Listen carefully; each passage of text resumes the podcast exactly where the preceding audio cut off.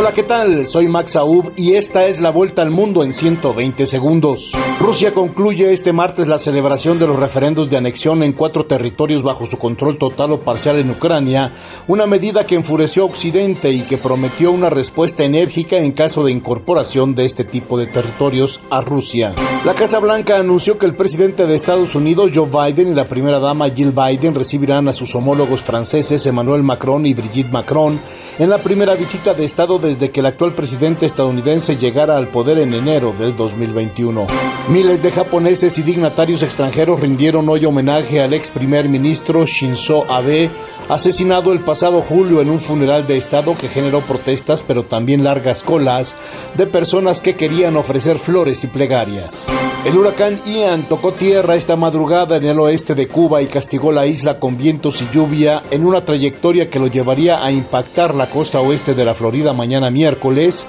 Ian había alcanzado categoría 3 antes de tocar tierra y se espera que llegue a categoría 4 sobre las aguas cálidas del Golfo de México. Activistas y familiares de 43 estudiantes que desaparecieron en Ayotzinapa, estado de Guerrero, hace 8 años, realizaron una megamarcha, una protesta multitudinaria en la capital mexicana exigiendo al gobierno de Andrés López Obrador que diga la verdad sobre el hecho. La Asamblea de Gobernadores del Banco Interamericano de Desarrollo, el BID, destituyó a su presidente Mauricio Claver Carone después de que una investigación concluyera que mantuvo una relación íntima con una subalterna violando las normas de la institución. Miles de colombianos se sumaron a protestas en contra del presidente Gustavo Petro, quien lleva menos de dos meses en el poder, en las principales ciudades del país y de otras partes del mundo manifestando su rechazo a las primeras reformas que ha propuesto su gobierno.